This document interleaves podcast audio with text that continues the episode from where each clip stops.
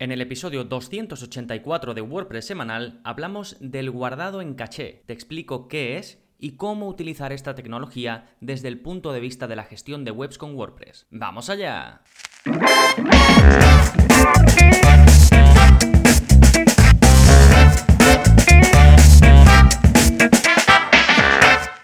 Hola, hola, soy Gonzalo de gonzalonavarro.es y bienvenidos a WordPress Semanal, el podcast en el que aprendes WordPress de principio a fin, porque ya lo sabes, no hay mejor inversión que la de aprender a crear y gestionar tus propias webs con WordPress. Y hoy vamos a hablar de un tema un poco técnico, pero que como tal pues necesita de una explicación. Y mm, la primera parte de este episodio va a estar enfocada a, a definir qué es esto y a por qué tenemos que tenerlo en cuenta cuando gestionamos nuestra eh, propia web con WordPress o en qué términos tenemos que tenerlo en cuenta. Y después te hablaré específicamente de cómo implementar el caché en WordPress, qué opciones tienes, que de esto sí tengo mucho más contenido, así que te iré diciendo, dependiendo de lo que más te encaje, pues dónde puedes ir a aprender más eh, sobre mm, pues, un plugin en cuestión o lo que sea, ¿no? Así que por un lado, la primera parte, definición y uso del caché en la web, y la segunda, el caché en webs con WordPress. Son las dos partes fundamentales de este episodio y en un momentito entramos con ellas, pero antes, como siempre, novedades. ¿Qué está pasando en gonzalonavarro.es esta semana? Pues por un lado tenemos un nuevo vídeo de la zona código, es el vídeo ya 234 y en él aprendes a añadir campos personalizados al checkout de EDD, del plugin Easy Digital Downloads. Ya sabes que este plugin es pues el mejor para vender productos digitales en tu web con WordPress. Básicamente creas un e-commerce, una tienda online de productos digitales. Y tenéis un curso completo, ¿eh? que de hecho amplié hace poco con, con, extensiones avanzadas y demás. Y es uno de esos cursos que voy ampliando, al igual que, que otros que conforme veo que hay interés, pues le añado más clases, clases más avanzadas. Y también ahora voy a empezar a sacar Em, algunos vídeos. Por, por, cierto, si os gusta y queréis que saque más todavía, me lo comentáis desde vuestra cuenta. Los que seáis suscriptores, ya sabéis, me podéis eh, sugerir lo que necesitéis. ¿eh? Y en este vídeo, como digo, te enseño con un poquito de código a añadir un campo personalizado al checkout. Es decir, cuando la gente va a poner sus datos para ya registrarse y hacer el pago, pues eh, como en todo, ¿no? Como en todos los servicios de, de venta online, pues aparecen una serie de campos que tienen que rellenar. El nombre, el correo y demás, ¿no? Pues si quieres añadir uno extra, uno personalizado, te enseño a hacerlo en este vídeo simplemente copias el código, lo pegas como te muestro en el vídeo y lo tienes. Y además hacemos el proceso completo, ¿eh? te enseño a hacer el campo obligatorio si así lo quieres, a mostrar un error si no se cumplimenta ese campo, a guardar la información de ese campo que se está rellenando, porque eso es importante, a guardarla en la parte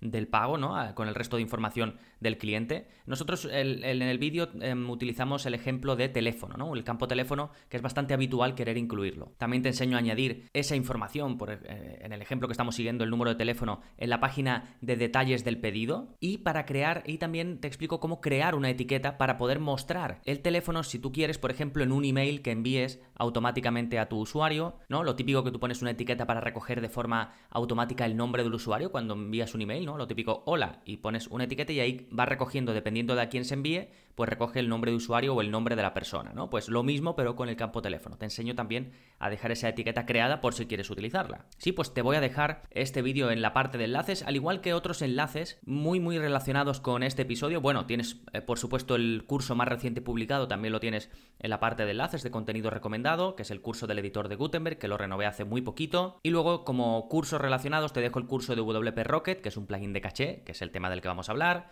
Te dejo el curso de velocidad y seguridad en SiteGround. La parte de velocidad hablamos del caché, si utilizas este hosting, el hosting de SiteGround.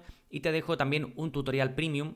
Bueno, es un... Em, es un episodio del podcast en el que te hablo del plugin WP Optimize, que es un plugin también de caché y optimización, y eh, tiene un extra al final que es un vídeo para todos los que seáis suscriptores en el que explico cómo utilizar y configurar este plugin. Si todo esto en la parte de enlaces, en la parte de contenido recomendado, a donde podéis ir de forma muy sencilla, tecleando en vuestro navegador gonzalonavarro.es barra 284, que es el número de este episodio. Sí, fantástico. Esto en cuanto a las novedades. Después tenemos el plugin de la semana, que se llama WooCommerce Country Catalogs. Este mm, eh, plugin lo encontré porque un suscriptor me preguntó si era posible mostrar distintos catálogos en WooCommerce, en una tienda online hecha con WooCommerce, dependiendo del país desde el que acceda el cliente en cuestión. Así que estuve haciendo una búsqueda porque no, no había. Mm, no se me había planteado nunca esta pregunta a través del soporte que, que tenéis todos los que estáis suscritos. Y di con un plugin que hace esto y que está muy bien, que como digo se llama WooCommerce Country Catalogs, y puedes crear distintos catálogos y geolocalizarlos, de forma que, dependiendo de si alguien viene, pues no lo sé, de España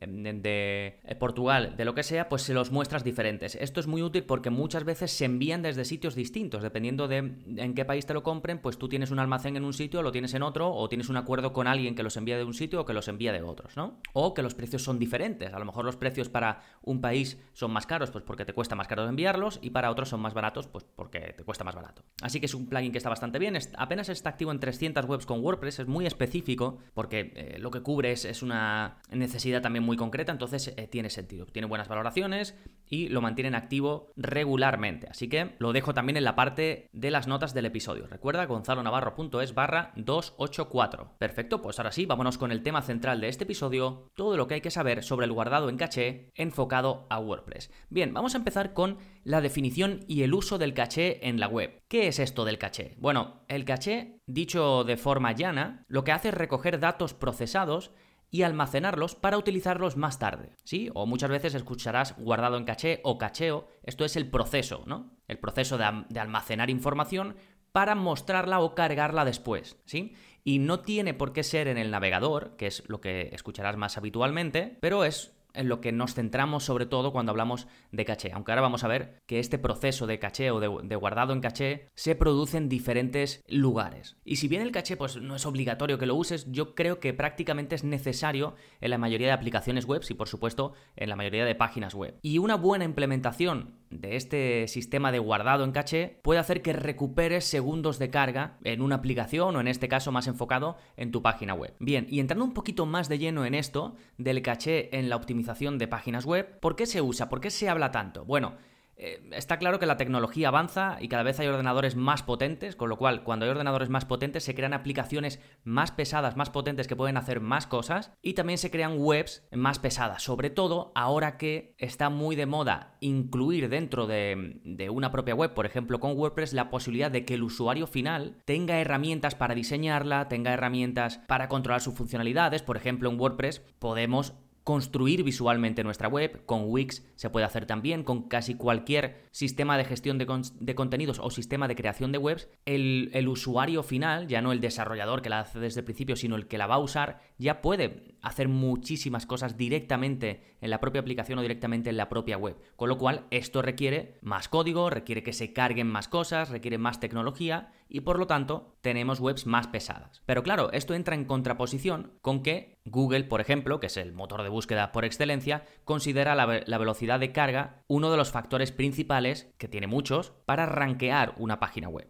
Es decir, la velocidad de carga es importante para el SEO, ¿no? Dicho así a grandes rasgos. Y aquí es donde entra el caché como uno de esos factores o como una de esas herramientas que a nosotros como gestores de una web nos permite mejorar la velocidad de carga, ¿sí? Nos permite lidiar con todo eso que yo te comentaba que hace una web más pesada, pues lo aligera con este sistema que yo te digo que lo que hace es guardar procesos o guardar información que es que es que normalmente es repetitiva, que se van a hacer muchas veces y de esa forma cuando se requiere esa información o cuando se requiere ese proceso ya está guardado en el lugar donde se tiene que hacer, por ejemplo en un navegador. Si ya se guarda en el navegador información, cuando alguien va a acceder a ese contenido la siguiente vez, pues pum, ya lo tienes en el navegador, simplemente tiene que ir del navegador a mostrártelo en pantalla o del navegador a hacer el proceso. No, hablo del navegador, ahora veremos que hay más, más partes de la web que usan caché, pero hablo del navegador porque es lo que yo creo que más fácil se puede entender para nosotros que gestionamos webs, em, en este caso con WordPress o cualquier otra web, pero eh, como digo, este proceso se hace en otros lugares, ¿no? Para que también eh, vaya todo más rápido. Bien, entonces, vamos a mencionar antes de seguir en qué partes de la web se usa el caché. No voy a explicar demasiado estas partes porque eh, creo que puede liar más que otra cosa, pero bueno, si sigues, si, quieres empaparte más, pues eh, no tienes más que buscarlo en Google y encontrarás un montón de, explicaciones al respecto, ¿eh? pero sí que quiero mencionarlas. Bien, como hemos dicho, el guardado en caché se utiliza en los navegadores. Los navegadores de hecho tienen una característica que se llama caché del navegador y es lo que casi todos conocemos cuando hablamos de caché. Y básicamente lo que hace es almacenar o guardar peticiones recurrentes, peticiones que se hacen muy a menudo, en la memoria del navegador, es decir, en el propio navegador, por ejemplo, por ejemplo en Google Chrome, de forma que la siguiente vez, es decir, la primera vez que alguien accede a esa web se guarda en el navegador y la siguiente vez que esa persona accede ya está guardado en el navegador, con lo cual el proceso o la carga la hace súper rápida. Un ejemplo, cuando nosotros accedemos a una página de, de, cualquier web hecha con WordPress, hay un proceso que es ir a la base de datos y ver qué entradas hay. Qué entradas de WordPress hay, qué, contenidos nuevos hay. De la base de datos se descargan el navegador, el navegador hace su proceso y te lo muestra en pantalla, ¿no? Dicho así, rápido y seguramente mal. Pues eso, si ese proceso ya se guarda previamente, la siguiente vez que alguien llegue va a ser mucho más rápido, ¿sí? Bien, eso es en los navegadores, pero también hay caché, por ejemplo, en los dispositivos. Muchas veces los propios navegadores o las aplicaciones utilizan el espacio que tiene la memoria, el RAM o la memoria de almacenamiento que tiene pues tu iPhone, tu ordenador, para guardar también ahí información. Es decir, la guardan en el propio dispositivo, no solo en el navegador. De esa forma, lo mismo, cuando se va a acceder la siguiente vez, como ya está guardado de forma local, digamos, se va a cargar mucho más rápido. Las aplicaciones, por ejemplo, también, las aplicaciones de tu móvil o las aplicaciones de, ordenador, también hacen uso del caché y muchas veces se va a fundir con lo que te comento, ¿no? De guardar información en tu propio dispositivo. Servidores, eh, eh, esto es un poco más complejo, pero hay servidores que utilizan un sistema de caché, aparte de de lo que eh, traiga el propio servidor. Hay uno que se llama Redis Cache, que se usa en, WordPress también, y es para guardar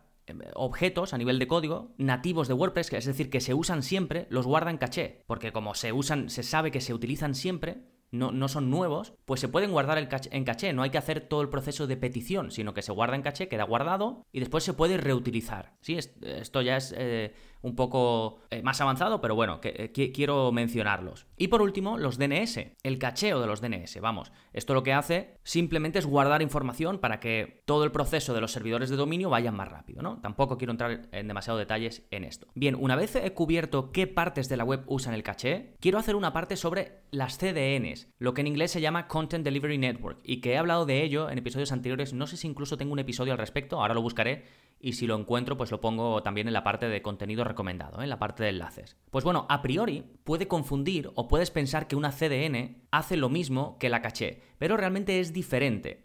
Una CDN guarda una web entera, por ejemplo, como archivos estáticos, pero no trabaja directamente con ella, como en el caso del guardado en caché, ¿vale? Es como hacer una copia de tu web y almacenarla, pero no es lo mismo que por ejemplo cuando alguien accede a mi web, si yo tengo un sistema de caché implementado, tú accedes a mi web desde tu casa y en tu navegador pues se guarda cierta información para que la siguiente vez sea más rápido, pero no se hace una copia de mi web en ningún lado. ¿De acuerdo? Es diferente. ¿Y por qué la CDN hace esta copia de la web y la guarda en un servidor? Bueno, porque eso está pensado para entregar contenidos más rápidamente a otras partes del mundo, a zonas que están lejos de donde tú tienes tu web en, un servidor, ¿no? Imagínate que yo tengo un hosting contratado con SiteGround y que lo tengo en Europa pero que luego alguien de América quiere acceder a mis contenidos. Si yo tengo una CDN, lo que puedo es tener copias de ese contenido en servidores, por ejemplo, en América, de forma que se va a entregar más rápido a mis visitantes de América. Sí, eso es el pensamiento detrás de una CDN. Y de hecho una CDN sigue necesitando de un sistema de caché para que se entregue más rápido,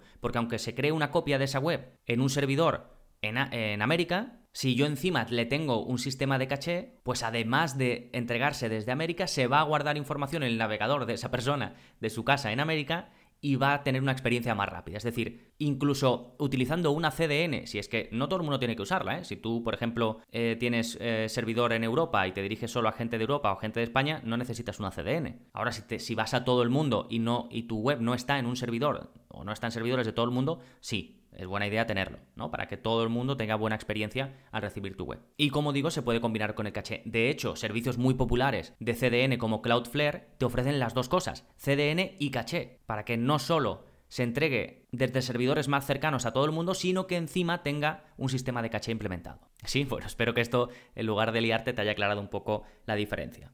Bien, una vez visto la parte técnica, la parte más compleja, vamos con la aplicación práctica. ¿Qué pasa con el caché en webs con WordPress? Bueno, eh, para usar el caché en WordPress, lo mejor o la mejor opción es hacerlo a nivel de servidor, es decir, que tu hosting, tu servicio de hosting ya ofrezca este servicio de caché, ¿sí? O de cacheo. Por ejemplo, muchos hostings ya lo ofrecen, algunos de forma muy avanzada y muy vinculado con lo que es WordPress y entendiendo cómo es WordPress para poder implementar la mejor forma de caché posible, por ejemplo SiteGround. Si tú tienes tu web en SiteGround, tienes opciones de caché, como vemos en el curso de, cuando vemos las, em, las herramientas de velocidad de SiteGround, ¿no? Una de ellas es el caché, pues ahí tienes opciones para, para activarlo a nivel de servidor, a nivel de las opciones del hosting, y luego tienes un plugin para todas las partes que a lo mejor no tienen tanto sentido controlarlas a nivel de servidor, las puedas controlar desde el panel de administración de tu web, incluso excluir algunas páginas de que sean cacheadas para evitar errores, como por ejemplo si tienes una página de carrito o de pago, no es recomendable que ahí haya caché, porque recuerda que el caché lo que hace es guardar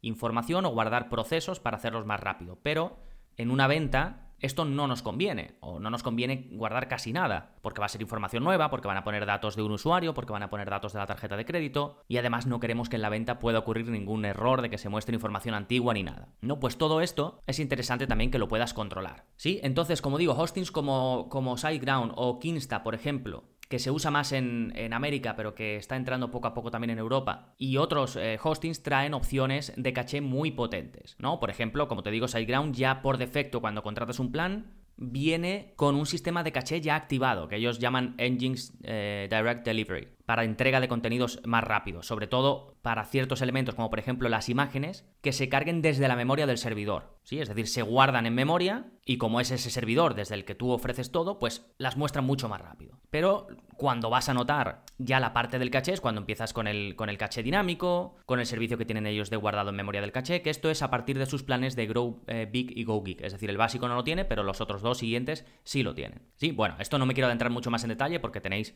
un curso donde hablo de todo esto, incluso un episodio del podcast. Bien, ¿qué pasa si no estás en uno de estos hostings que te ofrecen ya opciones de caché y que mm, te ofrecen su propio plugin y demás? Bueno, hay otros plugins de caché, los hay muy buenos, los hay gratuitos también que están muy bien. Por ejemplo, para mí, de los que he probado, el mejor gratuito es WP Optimize, del que tenéis un episodio del podcast y además un tutorial premium, como te comenté al principio. Luego de los de pago, no sé si el mejor, pero el más popular es WP Rocket, del que también tenéis un curso completo y un episodio del podcast, por supuesto. Luego hay otros eh, más típicos que a lo mejor no tienen tan buen marketing, pero que se utilizan mucho, como por ejemplo WP Super Cash, que este es, vamos, facilísimo de usar. Explico su uso en el curso de WordPress intermedio, en, el primer, en la primera clase, de hecho, en plugins esenciales de WordPress. Ahí eh, si no recuerdo mal, pues, mm, creo que es en el minuto 9 aproximadamente, explico cómo utilizar este plugin de caché gratuito, que es de los más fácil. Tiene muy pocas opciones. Básicamente activas el caché y listo, lo guardado en caché y listo. ¿eh? Si quieres tener más control, más opciones, entonces de los gratuitos,